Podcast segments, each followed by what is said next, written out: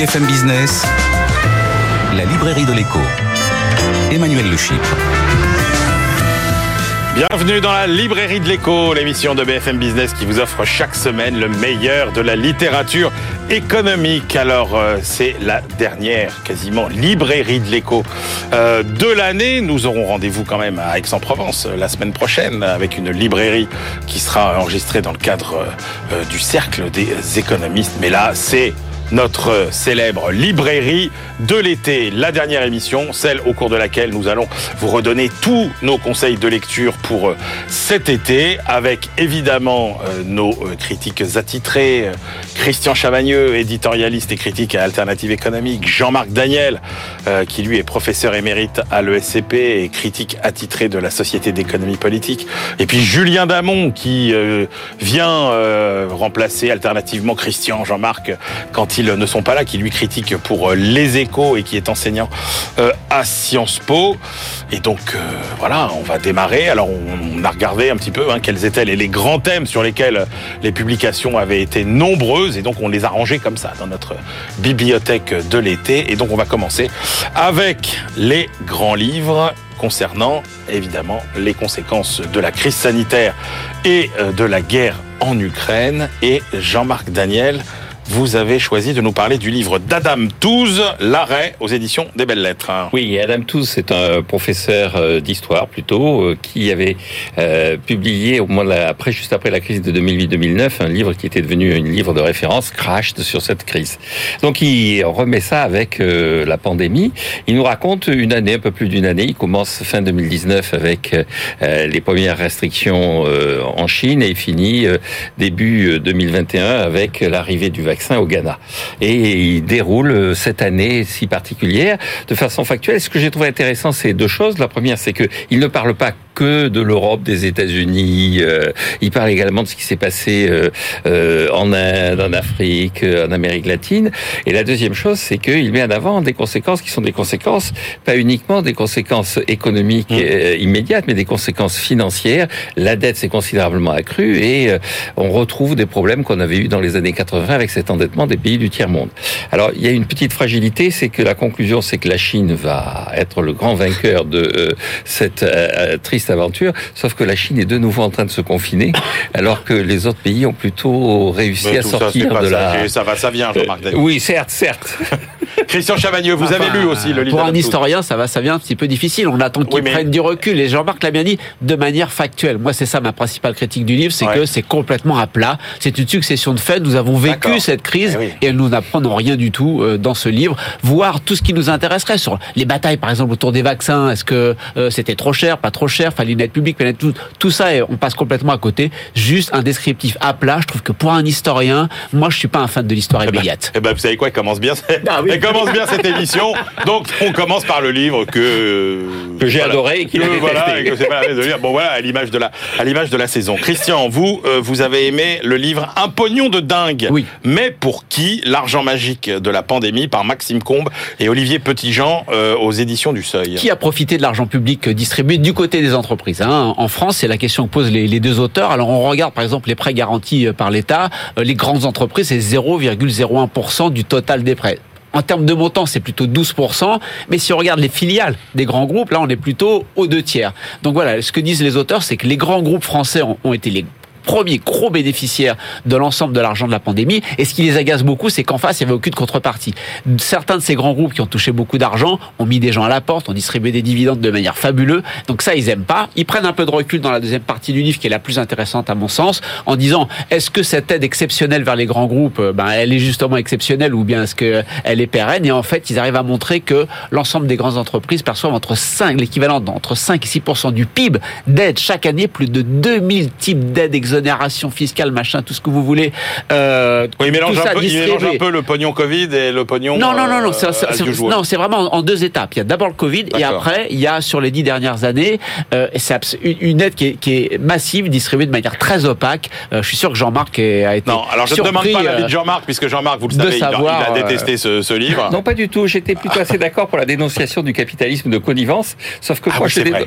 moi, je dénonce la connivence alors qu'ils dénoncent le capitalisme. Mais au total, on, était assez d'accord pour dénoncer ce capitalisme de connivence. Julien Damon. moi, je trouve qu'il y a des choses contestables dans cet ouvrage. D'abord, c'est le ton, c'est une attaque en règle contre Bernard Arnault, contre BlackRock. Ah, tout de même, oui, dans les titres de, des, des, partis, on a droit à euh, ainsi des mises au, banc ou au pilon de, de, personnalités qui sont relativement importantes. Il y a d'ailleurs des erreurs, puisque à partir du moment où dans le texte, ils nous disent que Bernard Arnault a multiplié sa fortune par 2,5, c'était au moment où ils ont posé leur plume, quand la bourse était au plus haut, on pourrait leur rétorquer que sa fortune a été euh, divisée par un facteur de 1,2, 1,3 depuis que la bourse euh, baisse. Mais c'est un classique comme euh, remarque. Ce que je trouve de très bien, c'est qu'ils ont fait la comptabilité des, aides. Ils ont mis en avant le sujet de la fraude au PGE, la fraude possible aussi au chômage partiel. Mais je veux dire un tout petit mot sur le titre pognon de dingue. On a l'impression que ça concerne tout désormais. Quand le président de la République en a parlé pour la première fois, c'était pour parler des minima sociaux.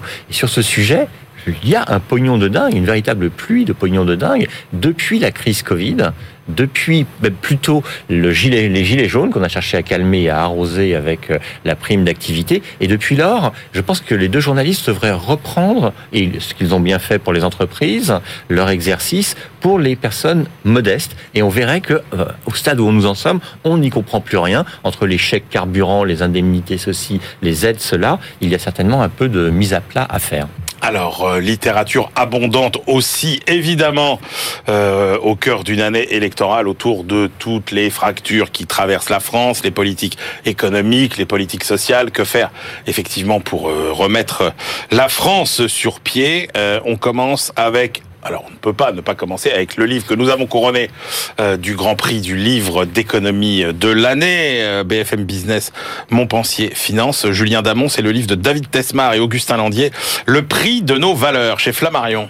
Bon, si j'avais un livre à emporter sur la plage, moi c'est celui que je prendrais. D'accord. Certes, moi je l'ai déjà lu, donc ça ne me servirait pas à grand chose. Mais si vous deviez choisir un livre, voici ma Donnez recommandation. Envie de le lire. Donnez-nous envie de le lire. Ah, bah c'est D'abord, c'est très simple pour ceux qui se posent des questions. C'est relativement court. C'est écrit de façon tout à fait euh, accessible. D'ailleurs, c'est l'objectif des auteurs que de faire partager euh, leurs euh, observations et leurs conclusions. Observations qui portent sur quelque chose de finalement assez classique, même si eux semblent le découvrir, qui est que la rationalité ne se limite pas à la volonté de maximiser son intérêt. La rationalité peut aussi être en valeur. Alors, les, les petits trucs assez captivants dans l'ouvrage, il nous montre le décalage entre ce que pensent les universitaires euh, et le reste de la population, peut-être euh, avec un certain complexe de supériorité de la part des universitaires. Il traite d'un ensemble de sujets qui vont des questions identitaires aux questions de redistribution. Et ce qu'ils veulent faire, et ce qu'ils réussissent à faire dans une certaine mesure, c'est de mesurer les préférences économiques et économico-morales. Je lis le mot parce que c'est compliqué à prononcer, montrant qu'il n'y a pas que l'hédonisme dans, dans, dans, la vie. Et ils ont une technique pour cela. Chacun peut, au-delà de lire l'ouvrage sur la plage, euh, aller sur Internet et faire l'enquête qu'ils ont montée, qui consiste à regarder les préférences, sonder les préférences des gens, plutôt que, leur, euh, que leurs euh, opinions. Bon, je trouve que c'est un ouvrage qui est, dans le détail, peut-être critiquable. Je sais qu'autour de la table, certains pourraient le faire avec de bons arguments, mais qui est assez percutant. Voilà. L'argument essentiel, c'est que c'est un, un, bouquin percutant. Plein de petites remarques, par exemple, aussi contre les nudges et la nudgeocratie, euh, les nudge lords, montrant qu'il y a plein de manipulations douces qui sont antidémocratiques. Donc moi, je trouve que c'est un des ouvrages qui m'a le plus marqué sur la saison. Non, c'est vrai que c'est intéressant de voir le, le côté, euh, finalement, euh, qu'est-ce qu'on est prêt à faire pour, finalement, mettre en phase nos, nos, nos valeurs et, ah oui, oui. et, et euh, voilà sur quel sujet par exemple il y a plein d'expériences intéressantes hein. combien vous êtes euh, prêt à dépenser en plus par exemple si euh, le tramway que vous prenez ouais. dans votre ville est fabriqué euh, près, de, ouais. près de, de, chez vous? Et donc si, ça donne des clés je trouve pour la, la politique économique clés. et puis surtout sur la, la, façon de réconcilier un peu aussi économie démocratie et ça c'est quand même pas ouais. mal hein. J'ajouterais et sociologie, le dire en, en une phrase. Eux s'inspirent beaucoup de Durkheim, mais ils auraient dû davantage lire Weber et lire un autre français qui est Raymond Boudon, qui dans une certaine mesure, de façon plus théorique, amenait la même chose, qui était de dire il n'y a pas que les sous dans la vie, il y a les valeurs. Autre thème qui a été un thème alors qui a, qui a assez éphémère dans la campagne, mais qui a été quand même assez fort. Jean-Marc Daniel, c'est le thème de l'héritage, comment taxer l'héritage. Et euh, vous, vous avez choisi de nous parler du livre de Claire Fournier. Repenser l'héritage aux éditions de l'Observatoire. Oui, à l'origine, c'était un peu un livre de circonstances. Il y avait eu un rapport du CAE sur euh, les droits de succession. Et puis, euh, il y a eu, au tout début de la campagne électorale, tout un tas de débats et de propositions sur euh, l'avenir des, des, impôts sur les droits de succession. Et Claire Fournier fait le point. Alors, de façon très simple, elle explique vraiment quels sont les enjeux sur le plan fiscal, mais aussi les enjeux sur le plan strictement démographique. Elle rappelle que autrefois, on héritait dans les années 1820-1830 à 25 ans, maintenant à 50 55 ans, donc la société n'a pas le même rapport à l'héritage. Elle rappelle que dans les années 70, un tiers du patrimoine avait été hérité, alors que maintenant c'est les deux tiers du patrimoine qui a, été hérité. Donc il y a de vrais problèmes et euh, elle s'appuie sur les propositions qui avaient été faites à l'époque pour plutôt demander euh, orienter la fiscalité non pas vers une augmentation des droits de succession, mais vers un allègement des droits de mutation. C'est-à-dire que l'on des droits de, de, de donation qu'on permette effectivement aux jeunes de bénéficier plus tôt euh, de l'effort de travail et de patrimoine de leurs aînés. Donc c'est un livre qui est clair, simple, qui se lit vite, et même sur la plage, c'est utile de l'emporter. Alors, est-ce qu'on peut lire à la plage, Christian Chavagneux, euh, Pierre Lascoum, euh, qui publie l'économie morale des élites dirigeantes aux presses de Sciences Po? Bah, Pierre Lascoum, c'est notre meilleur spécialiste des déviances des élites dirigeantes, et donc là, il est assez malin ce livre parce qu'il part de, de l'idée que voilà, les, les certaines élites dirigeantes, économiques ou politiques, se sont fait prendre. Et donc, qu'est-ce qui se passe quand une fois qu'elles se sont fait prendre? Généralement, on se dit, est-ce que sont vraiment déviantes ou pas? Une fois qu'elles se sont fait prendre, qu'est-ce qui se passe? Généralement, il y a de l'autorégulation, c'est la première partie du livre. Il y a une sorte de justice commerciale, justice de l'arbitrage d'investissement qui leur appartient en propre, à côté de la justice euh, normale, j'ai envie de dire, avec une jurisprudence qui va dans tous les sens. Et puis, euh, bon, c'est la première partie. Ensuite, il nous dit, mais bon, si l'arbitrage, si la justice exceptionnelle n'a pas fonctionné, euh, qu'est-ce qui se passe après? Alors là, il met il, il décrit de manière assez amusante tout un tas de, de stratégies. Euh, la dénégation, les yeux dans les yeux, je n'ai pas de compte en Suisse, dit Jérôme Cahuzac. Euh, euh, ou alors, vous savez, mon pauvre monsieur, la, séparation, la séparation entre licite et l'illicite, dans ma partie, c'est un peu, c'est pas comme chez vous. voilà, que toutes les petites, toutes les petites ruses entre guillemets que, que, que ces élites mettent, mettent sur la table. Et puis si ça marche pas et qu'on arrive vraiment à la sanction, la dernière partie du livre montre que, contrairement à ce qu'on peut croire avec Nina Ricci, Cahuzac, avec les amendes du BS, en fait, dans tous ces problèmes de, de, de comportements illicites économiques, eh bien, il y a très peu et de moins en moins de condamnations. Jean-Marc Daniel Oui, c'était un livre que j'ai trouvé assez inégal, c'est-à-dire c'est un livre assez militant. La partie sur les tribunaux de commerce est à la fois très bien renseignée et très instructive. Après, les considérations sur effectivement euh, l'impunité, euh, c'est déjà assez convenu. Alors c'est vrai que... Les, Mais juste oui, non. Le, le, passage où effectivement les yeux dans les yeux, euh, hmm. c'est à la fois facile mais assez assassin. Il faut reconnaître ce qui est. Julien Damon, vous avez choisi de nous parler du livre de Thibaut Petit, Handicap à vendre. Oui, alors c'est un ouvrage original qui euh, fait controverse. Euh, il y a eu un ouvrage dans le secteur médico-social qui, cette année, euh, a fait beaucoup parler de lui, c'est l'ouvrage sur Orpea. Et Eh bien, ce journaliste, Thibaut Petit, lui, nous parle d'un autre secteur que celui du, du, des personnes âgées dépendantes, le secteur des personnes handicapées qui travaillent dans le secteur dit protégé. Et vous avez 120 000 personnes handicapées quand même qui travaillent dans 1500 structures qui s'appellent des ESAT, ça veut dire euh, établissements et services d'aide par le travail, ce sont les anciens centres d'aide par le travail, les CAT, et il en décrit euh, non pas les vertus, hein, mais euh, il en critique surtout certaines des difficultés. Une difficulté que vous connaissez peut-être pas, mais c'est que quoi que vous soyez payé dans ces ESAT, eh bien, ça vient en diminution de votre allocation aux adultes handicapés euh, sous des plafonds de, de, de, de, de 700 euros. Il nous décrit ce secteur qui est méconnu. Je répète, 120 000 personnes quand même qui ne relèvent pas du droit du travail parce qu'ils sont considérés avant d'être des salariés comme des, des usagers de ces services médico-sociaux et à ce titre, ils n'ont ni prévoyance, ni formation, ni euh, chômage. Et il critique trois choses. D'abord, c'est des entreprises qui, passant par ces euh, Pour faire de la sous-traitance, eh se libèrent avec bonne conscience de leurs obligations euh, d'emploi de personnes handicapées. Ils critiquent des associations qui sont à la fois militantes de la cause et gestionnaires de ces dispositifs. Et puis un écrémage qui fait que ce sont les personnes handicapées les plus employables qui s'en sortent et pas les autres. Allez, autre thème sur lequel évidemment euh, beaucoup de livres ont été euh, publiés euh, au cours des derniers mois, la transition écologique. Alors là, on avait l'embarras du choix. Jean-Marc Daniel, un mot sur le livre de Fergan Aziari, Les écologistes contre la modernité aux éditions de la Cité, avant d'arriver au morceau de choix quand même, le livre qui a marqué ce début d'année, celui de Jean-Marc Jancovici, Le monde sans fin. Oui, il y a eu plusieurs livres qui sont parus pour euh, dénoncer un peu euh, un écologisme euh, caricatural, militant et assez largement punitif. Alors, dans tous ces livres, j'ai choisi celui de Fergan Naziari, Les écologistes contre la modernité. D'abord parce que le style est extrêmement rapide, c'est une très belle plume, il y a quelques références historiques assez bienvenues, et puis il démontre assez bien que l'enjeu, c'est aussi une vision de la modernité, c'est-à-dire que à un moment donné, il explique, par exemple, tout un tas d'écologistes proposent de revenir au nom de la décroissance à des niveaux de revenus qui sont ceux des années 60. Alors ça paraît banal, mais le niveau de revenus serait deux fois moins élevé que celui qu'on a aujourd'hui. Et donc, quelle est la société qui accepterait de réduction aussi brutale de son train de vie? Je crois que personne n'est prêt à l'accepter. Ce que démontre assez bien Fergan Naziari, c'est que l'économie, l'écologie est devenue une forme d'utopie euh, euh, punitive moderne. Allez, un petit coup de fusil, euh, Comme l'a dit Jean-Marc, il y a eu beaucoup de livres cette année très caricaturaux sur ce que pensent les écologistes. Celui-là en fait partie. Euh, je me rappelle très vaguement, le livre m'a pas laissé de souvenirs en général, tellement il était pas bon.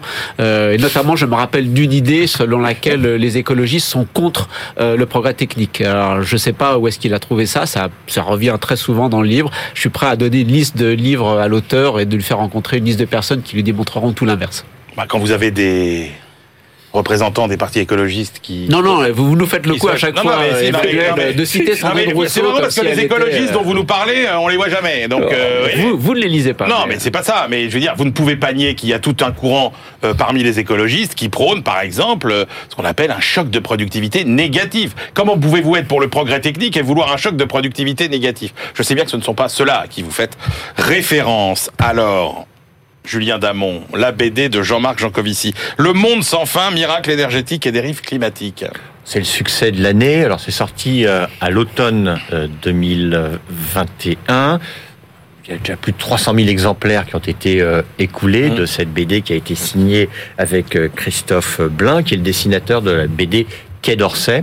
Moi, j'adhère beaucoup à cette BD. Alors, je sais qu'il y a des euh, critiques, je sais qu'il y a une fan, un fan club de Monsieur Jancovici, et à l'inverse, il y a des gens qui euh, alimentent la, les nécessaires contradictions contradiction euh, par rapport à des points techniques. Mais je trouve que c'est extrêmement didactique. On apprend plein de choses. Il a des formules plutôt marrantes. On apprend que nous sommes des Iron Man tous, que pour euh, bénéficier de l'ensemble de l'énergie dont aujourd'hui nous, utilisons les bienfaits pour euh, exister dans le monde moderne, il nous faudrait, si on s'intéressait seulement à l'énergie musculaire, 600 esclaves pour euh, les Français, 200 personnes euh, pour la, la, moyenne mondiale. Alors évidemment, ce type d'information fait mille fois débat. Le, Monsieur Jancovici est connu pour être à la fois euh, un pro-écolo mais pro-nucléaire, ce qui lui vaut parfois euh, des, même souvent des bagarres, mais surtout il plaide pour une sobriété qui, je trouve, trouve avec cette euh, BD des bons fondements. Allez, deuxième coup de fusil, Christian Chavagnier. Non, c'est, c'est, je pense que c'est un peu le champ du signe de, de Monsieur Jancovici parce que il, euh, on sait que depuis longtemps que c'est un écolo euh, nucléaire, euh, mais son attaque contre les énergies renouvelables, jusqu'à présent, il avait sa, sa, sa petite communauté de, de, de, fans et depuis la sortie de cette BD, peut-être depuis le succès de la BD, eh bien, on voit de plus en plus d'ingénieurs qui, de manière tout à fait factuelle, contredisent systématiquement les prises de position de Monsieur Jancovici. Donc, il était un peu tout seul. Il parlait avec son expertise technique qui est, qui est grande. maintenant, d'autres experts techniques viennent le contredire de manière, euh, de manière très très régulière. Euh, j'ai presque envie de dire au jour le jour ou à la semaine la semaine. Et donc euh, voilà, le, le, débat commence et, et autant on peut être pro-nucléaire, autant être autant anti-énergie renouvelable avec autant de mauvaise foi, ben ça finit par se voir. En tout cas, très agréable sur la plage. Christian dit que la première partie est très ennuyeuse. Ah oui, la première moitié pour nous expliquer qu'on ah. n'aurait pas pu se développer sans les énergies fossiles, ce qui est tout à fait juste. Euh, j'ai mis beaucoup, beaucoup, beaucoup. Ah, je, beaucoup, je suis pas d'accord. je trouve que c'est la première partie on a pas Un mot, Jean-Marc. On est d'accord, on n'est pas d'accord. Un mot, je, crois que le succès de Librairie parle pour ce livre.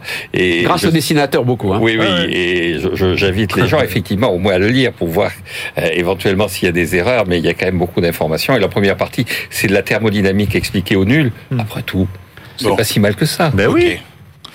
Alors, moi, j'ai retenu trois livres euh, sur le sujet. Euh, le livre de Fanny Paris, Les enfants gâtés chez Payot. Fanny Paris, c'est une anthropologue. Et alors, son raisonnement est, est vraiment, sa démonstration est vraiment euh, euh passionnante. On peut l'acheter ou pas, mais c'est sur la bonne conscience finalement de euh, la consommation euh, responsable. Et elle explique de façon assez convaincante comment finalement on est passé insidieusement de l'injonction de consommer mieux et moins à celle de consommer mieux et puis et plus, pardon. Et puis alors deux livres que j'ai j'ai trouvé épatant euh, pour euh, euh, finalement changer un peu nos, perspectives. Deux livres autour de, de la mer. Le premier, c'est Osons la mer de Christian Buchet au Cherche Midi. Nous l'avons invité et là, bah, il renverse complètement les perspectives. Il, dit très bien, il cite Eric Tabarly qui disait pour les Français, la mer, c'est ce qu'ils ont dans le dos quand ils regardent la plage. Donc à quel mhm. point nous n'utilisons pas ce qui pourrait être une ressource et un champ de croissance absolument phénoménal. Il y a plein d'informations incroyables dans ce livre. Et puis,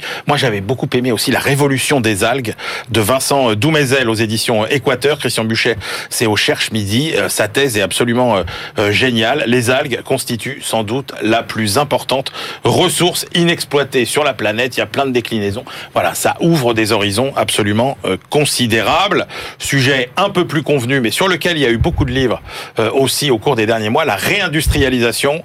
Jean-Marc et vous, vous avez choisi le livre de Jean-Pierre Clamadieu, L'Europe, avenir de l'industrie française aux éditions du Cherche Midi. Oui, c'est un livre, euh, un texte assez court, euh, qui est clair, où euh, Clamadieu raconte un peu ses origines très rapidement. Il donne sa biographie. Il a été, il est ingénieur des mines. Il est, il est fils de cheminot, ce qui est une qualité dans la vie. On s'en sort, vous savez, quand on est fils de cheminot. Et, il dit, il y a une industrie qui a disparu. Et il faut pas avoir la nostalgie de cette industrie. Il faut véritablement penser la réindustrialisation avec deux objectifs clairs. Le premier, c'est de ne pas essayer de préserver les industries comme les sidérurgies qui sont de toute façon condamnés. Et la deuxième chose, c'est véritablement dépasser le simple discours de l'innovation et véritablement faire de l'industrie un lieu qui est un lieu où on prépare l'avenir, on construit l'industrie avec euh, le numérique, le tertiaire. Et c'est un livre qui est assez... Alors on peut considérer qu'il y a des idées qui sont assez banales et assez convenues. Je sais que... Alors je vais lui laisser... Euh, Christian a beaucoup aimé la partie sur la RSE, le patronat n'a pas toujours été à la hauteur de la situation, le patronat a toujours été égoïste. Ça, j'ai trouvé ça assez convenu. En fait, le mais en revanche, le fait de dire, écoutez, arrêtez de croire que vous allez sauver la sidérurgie, j'ai trouvé ça assez courageux. Christian, tiens, puis euh, donnez-nous euh, votre avis sur ce livre et puis profitez-en pour nous faire un petit, euh, peut-être un petit, un petit tour d'horizon de, de, ces livres de patrons que que vous aimez parfois, oui, que généralement vous n'aimez pas. Il y en a quelques-uns. Celui-là, celui-là, je l'ai bien apprécié. C'est c'est l'expression d'un véritable Européen et qui nous dit que les entreprises françaises se sont trop mondialisées, qu'il faut retrouver au, niveau européen une forme d'autonomie stratégique. C'est vrai que c'est dans l'air du temps, mais quand c'est un grand patron d'une grande multinationale qui le dit, ça va encore mieux. J'avais beaucoup apprécié. Je sais pas si est sorti cette année ou à la fin de l'année dernière, mais le livre de Xavier Fontanet, ancien patron des Silor, qui a fait un livre absolument remarquable sur euh, quand on est à la tête d'une multinationale, quand on veut vraiment euh, prendre sa place face à la concurrence, face à des cultures différentes dans chacun des pays. Comment on fait? Il y a des pages qui, je pense, doivent être reprises dans toutes les grandes écoles de, de gestion parce qu'elles sont vraiment non seulement claires, mais stratégiques et, excellentes. J'avais beaucoup moins aimé le, le, forme de livre entretien avec le patron de Blablacar qui était rempli quand même de grosses banalités, ce qui est généralement le cas des livres de patron. Les livres de patron, Julien Damon, vous avez un avis sur, euh, sur Je sais qu'on avait discuté ici du livre signé par le patron de la Maïf, qui se mettait en avant.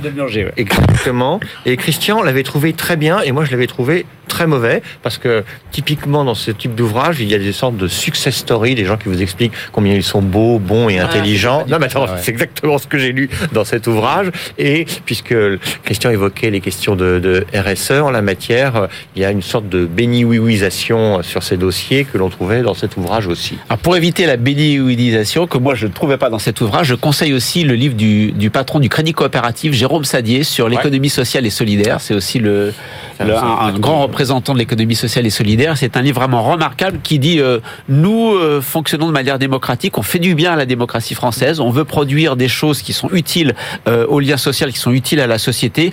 on est avec des gens qui courent pas après toujours sans gagner toujours plus plein les poches. Il dit plutôt que de se cacher, il faut le revendiquer, se mettre en avant. On est en une forme d'utopie incarnée et je trouve qu'il a raison. Un excellent, c'est un petit livre qui se lit très facilement Jérôme Sadier, le patron du Crédit Coopératif, au petit matin. Autre petit ouvrage de grand patron, l'ex-patron de Saint-Gobain a fait un bouquin sur euh, la ville, où lui aussi il se met un peu en avant sur tout ce qu'il a pu voir à travers le monde et il nous récite un peu tout ce qu'il a pu euh, observer, mais aussi soulignant combien son entreprise et les entreprises françaises ont un rôle à jouer dans le monde entier pour décarboner nos existences et nos existences urbaines en particulier.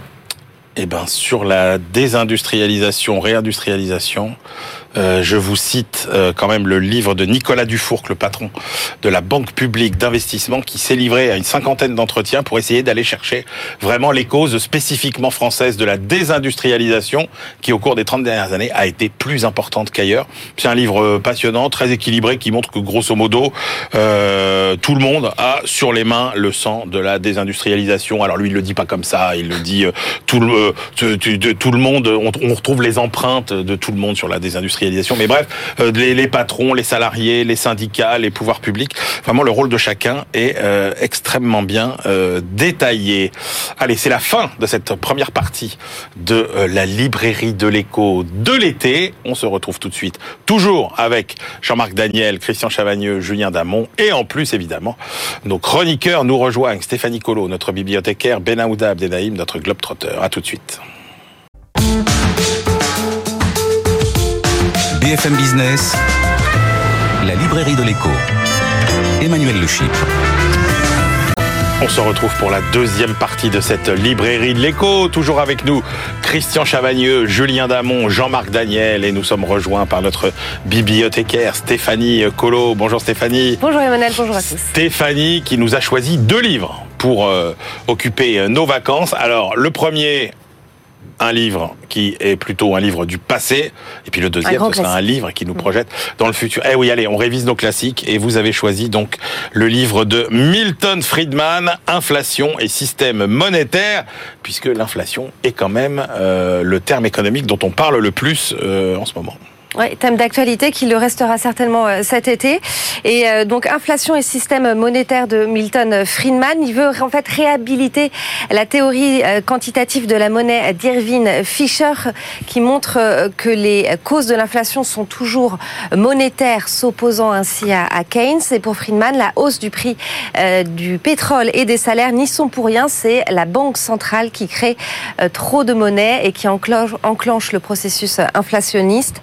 L'inflation des États-Unis se crée à Washington et nulle part ailleurs, écrit-il. Euh, et alors pourquoi on, commet une telle erreur à Washington euh, Il répond parce qu'on y applique les recettes keynésiennes. Pour atteindre le plein emploi, on relance la machine économique en recourant à la planche à billets, une politique monétaire qu'il juge laxiste et dangereuse.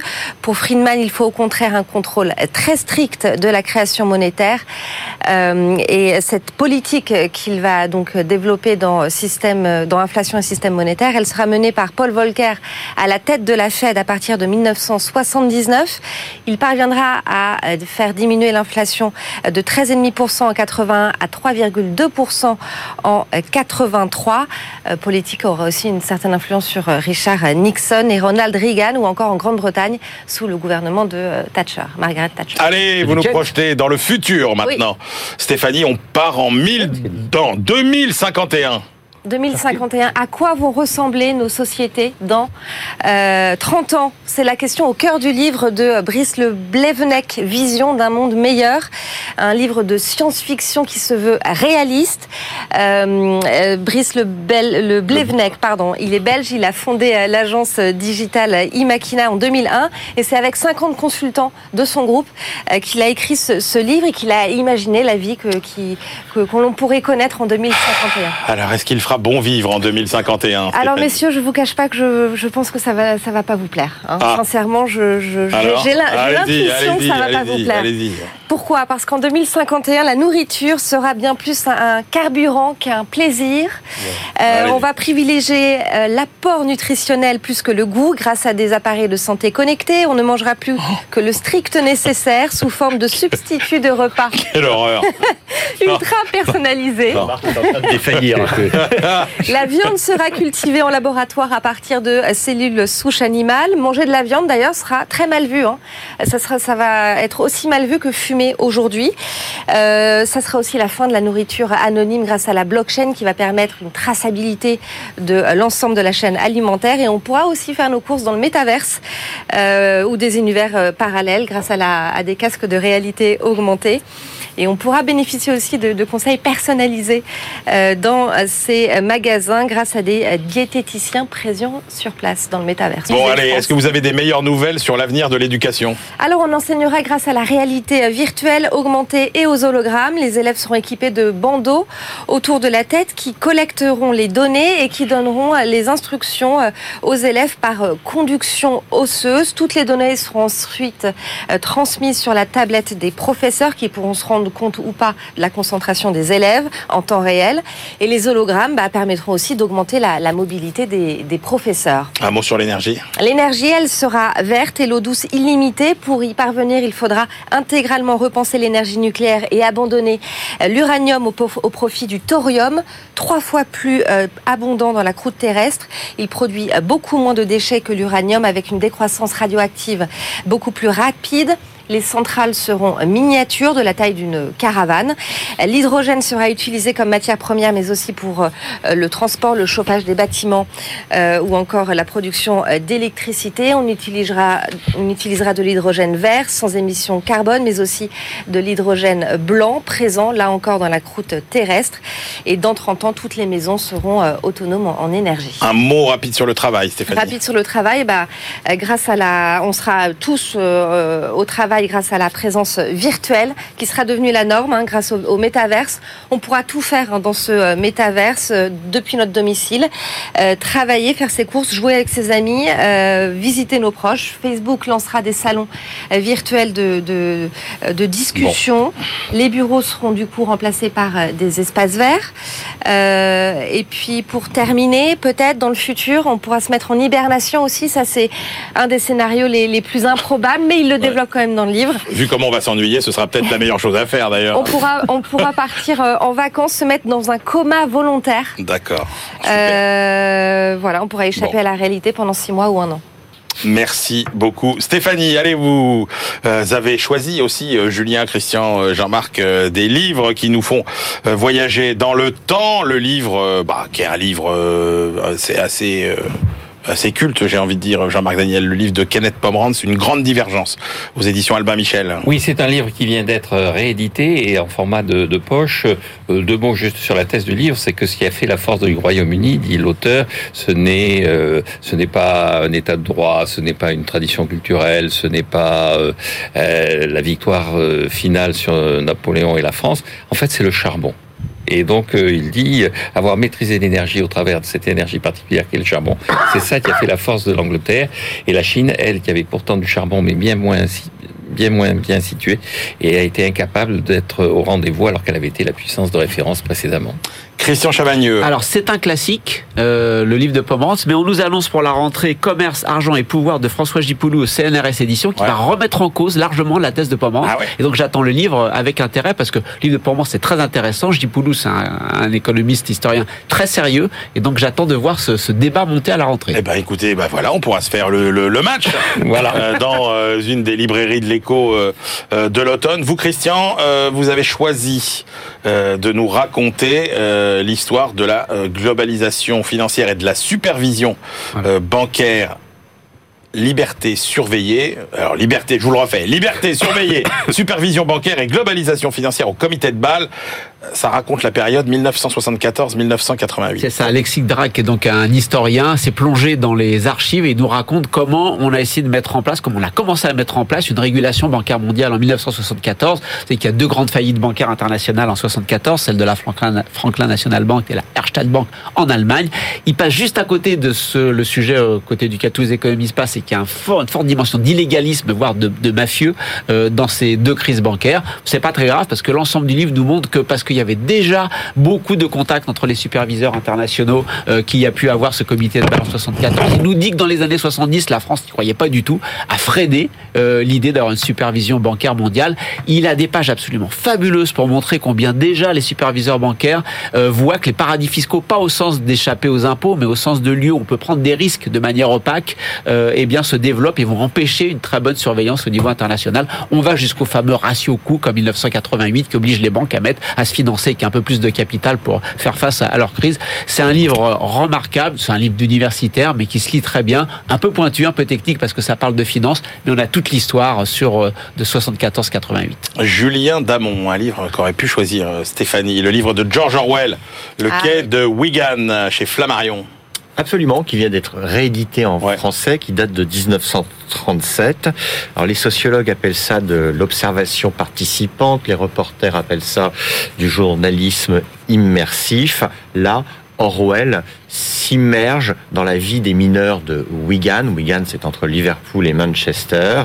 Les mineurs, c'est pas les jeunes, hein, c'est ceux qui travaillent dans les mines, en pleine période de crise économique. Et il prend l'ascenseur social d'abord vers le bas pour partager les réalités du prolétariat et du sous-prolétariat. Et il en tire des descriptions qui euh, bah, font frémir sur la réalité de l'existence de ceux qui vivent la révolution industrielle. Et il reprend l'ascenseur social vers le haut pour nous expliquer toutes les difficultés que l'on a, comme on est comme lui un Tory chic à l'accent euh, noble, blue-blooded, disent les Britanniques, pour décrire les réalités. Et en même temps, il se fiche de la figure de tous les progressistes révolutionnaires qui, en réalité, ne tolèrent pas ces pauvres prolétaires. Merci messieurs, merci euh, Stéphanie. On retrouve euh, tout de suite, euh, alors toujours euh, nos éditorialistes, nos critiques, et puis Benaouda Abdenaïm nous rejoint notre Globetrotter pour faire un tour du monde des études et des livres.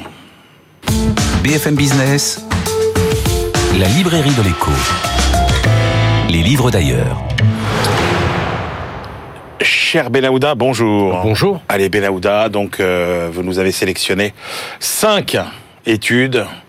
euh, Et livres. pour- et livres, absolument, comme c'est la règle euh, chaque été, voilà, pour euh, notre euh, lecture d'été. On commence par l'Allemagne et l'Union européenne dans la concurrence mondiale entre les États-Unis et la Chine.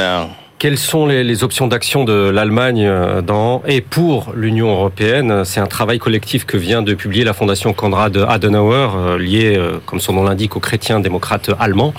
Les voies possibles entre les deux puissances mondiales antagonistes pour ne se laisser distancer ni par l'une ni par l'autre c'est-à-dire euh, les États-Unis euh, et, la Chine. Yann Cernicki et ses collègues balaient euh, très large. C'est très instructif, économie, commerce, climat, innovation, marché financier, technologie. Et on est ici dans, dans de la théorie, mais ils établissent vraiment point par point. toute une architecture pour l'autonomie européenne. La politique commerciale allemande ne se conçoit plus que dans le cadre de l'Union européenne. Euh, la politique climatique également, face aux, aux deux des deux plus gros émetteurs de, de CO2 au monde que sont les, les- les Chinois et les, et les Américains. Euh, la politique de soutien à l'innovation euh, technologique est là aussi pensée comme une alternative à la surpuissance euh, américaine euh, et chinoise dans laquelle l'Allemagne doit agir par et au sein de l'Union européenne. On a ici toute une conception tout à fait assumée de, de ce qu'un pouvoir européen pourrait avoir comme capacité à organiser les relations internationales avec, cela va de soi, dans cette perspective, un rôle moteur pour l'Allemagne en tant que numéro un. Alors, vous nous dressez le portrait ensuite, Benahouda, de la nouvelle, nouvelle gauche latino-américaine. Oui, c'est un concept. Euh, C'est la revue euh, trimestrielle euh, argentine Nueva Sociedad, Nouvelle Société, qui publie ce numéro pour ses 50 ans.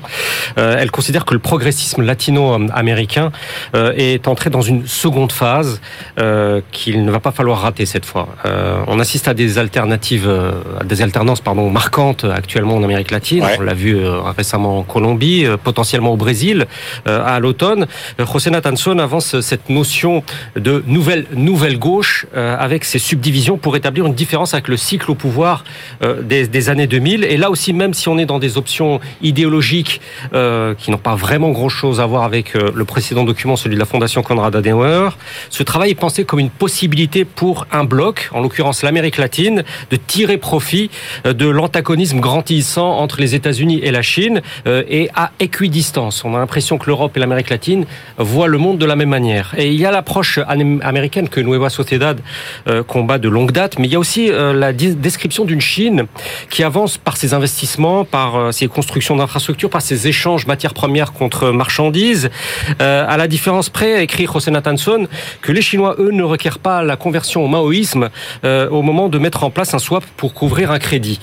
Pour l'auteur, le risque à présent est celui de la mélancolie, écrit-il. Si la nouvelle nouvelle gauche veut espérer réussir, elle doit coordonner ses tribus, je cite, pour offrir un programme de réforme socio-économique à l'échelle de ce sous-continent, de ce continent qu'est euh, l'Amérique latine. Allez, après l'Europe, après l'Amérique latine, vous vous emmenez en Chine, euh, Benahouda, avec ce travail Pouvoir intégré, État chinois et développement économique. C'est un livre que met en exergue un, journaliste chinois de l'agence officielle Xinhua, euh, qui s'appelle Zi Wang, euh, et qui, qui tient alors faut le signaler, une lettre euh, euh, en ligne personnelle particulièrement instructive sur euh, la Chine contemporaine. Ça s'appelle Pekingnology.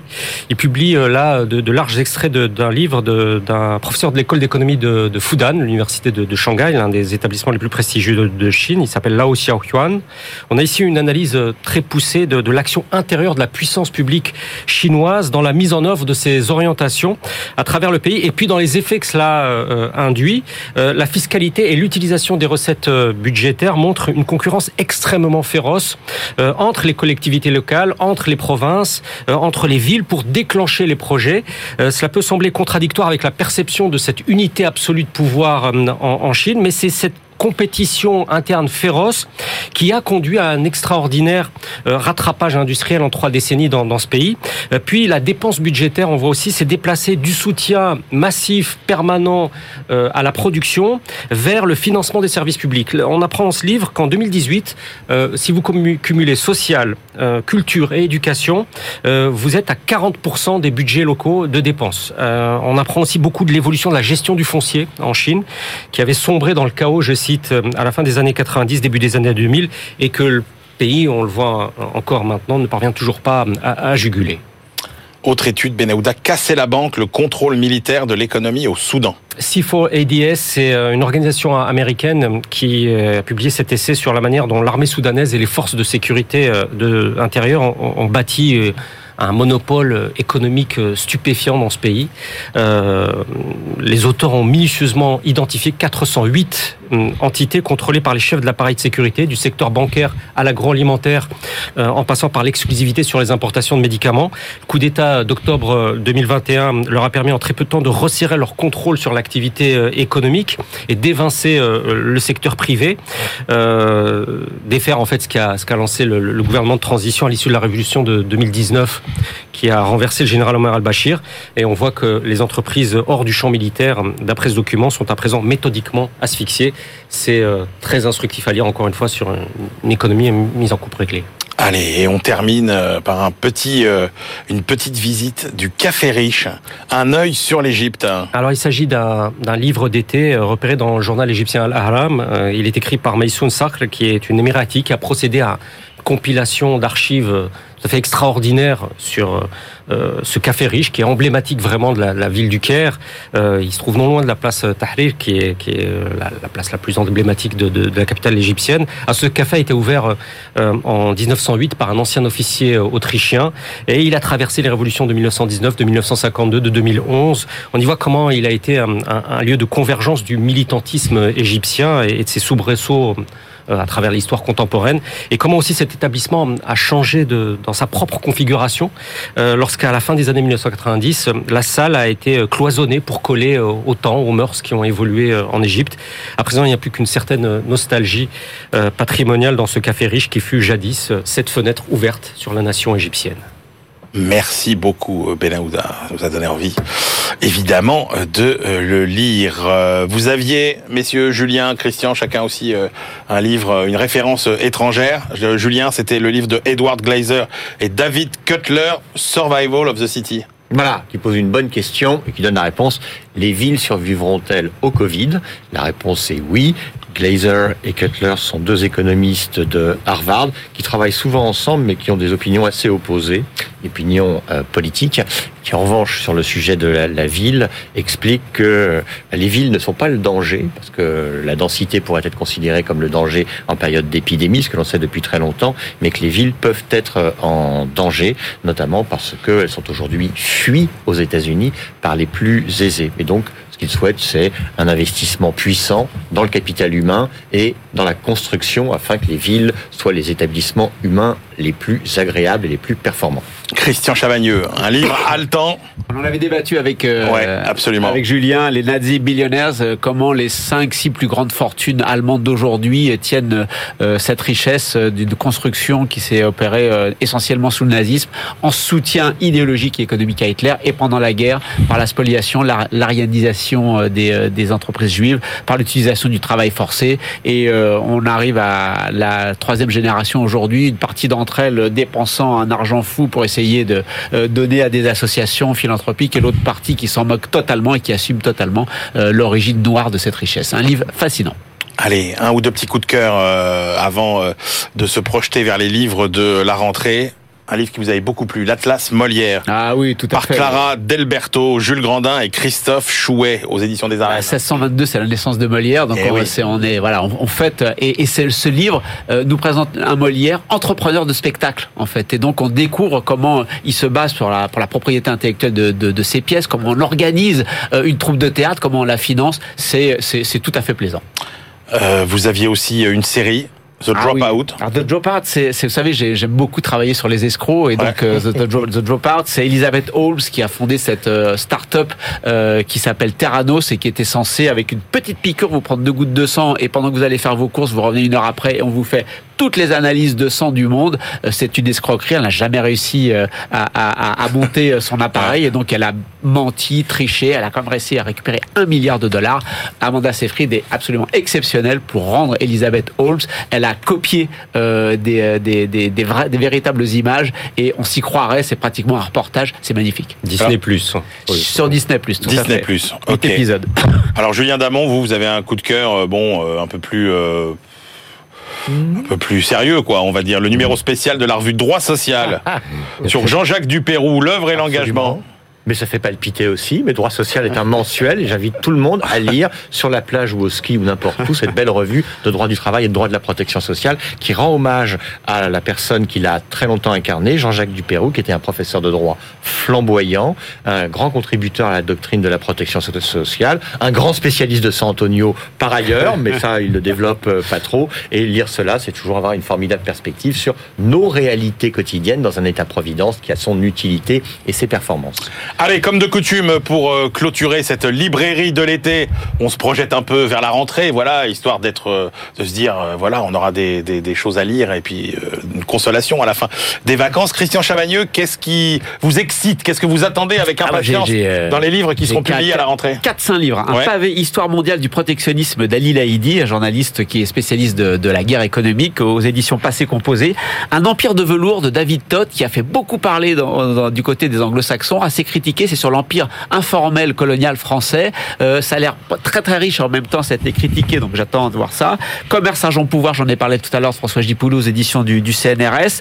Euh, Cyril Coutançet, toujours aux éditions du CNRS, va nous euh, offrir une histoire des empires maritimes. Ah euh, et donc j'attends ça aussi avec impatience. Et puis euh, deux petits livres au seuil, Ralentir ou périr. On nous promet une véritable approche de la décroissance sérieuse. Donc j'attends de voir ce que ça peut donner. Et puis le livre de François de Dieu, toujours au au seuil pesticides. Pourquoi Lorsqu'on sait depuis très longtemps sur le plan scientifique que c'est très mauvais pour notre santé, on développe encore ces pesticides? J'attends tout ça avec grande impatience. Alors moi, qu'est-ce que j'ai repéré? J'ai repéré le, le, nouveau livre de Pierre Veltz, qu'on aime ah. toujours beaucoup, Pierre Veltz, à la librairie de l'Écho. Ce sera aux éditions de l'Aube. Une réindustrialisation écologique est-elle possible? Euh, J'attends aussi avec euh, impatience, même si c'est un créneau euh, qui commence à être assez occupé, le créneau autour de la renaissance des campagnes. Ah oui. Ça s'appelle la revanche de la province, un mot qu'on n'utilise plus beaucoup, la province. hein. Il y a eu la périphérie, les territoires, etc.